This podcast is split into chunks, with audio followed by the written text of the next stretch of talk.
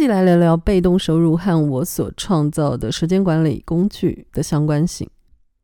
我之前曾经做过房产的被动收入，收取租金的部分，呃，收取股票股利啊等等。那是不是已经完全可以脱离为组织打工这样子的工作形态呢？组织的经验有它的好处，就好像我如果不在组织内工作的话，我没有办法知道原来我的时间管理的工具。会造成这么大的回响，甚至有员工他直接就是产生业绩八到十四倍的成长。很多东西呢，它必须要在组织里面应用了之后，诶，它的确是落地了，它的确是产生了值的改变。诶，这时候才会验证说，哇，这是商业世界需要的东西。最后就面临到一个问题了，我真正要讲时间管理的东西，我必须做到让自己的时间自由，而这个时间自由，我是必须能够跳出这个为组织打工这样子的仓鼠笼的。那么我就得创造自己的 passive income streams。每次我收到别人对我的影片的正面反馈，比如说帮我做影片剪辑的后置的。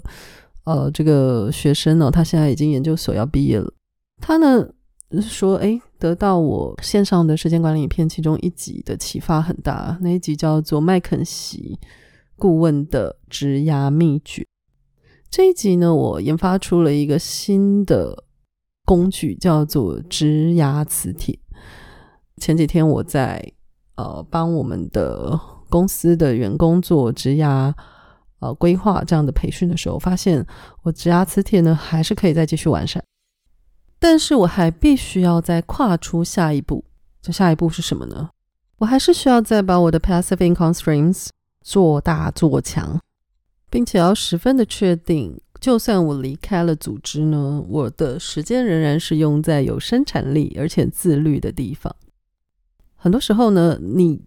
真的是自律的人，自律到不用公司的强制性来逼迫或者规范你定期定时的产出有生产力的东西。这时候你已经具备了离开组织的第一个条件。好，所以真正缺乏的就只是一个在组织中工具的应用的结果的验证。那么这些其实都有办法可以互动跟解决的。我相信不是只有为组织打工才可以解决。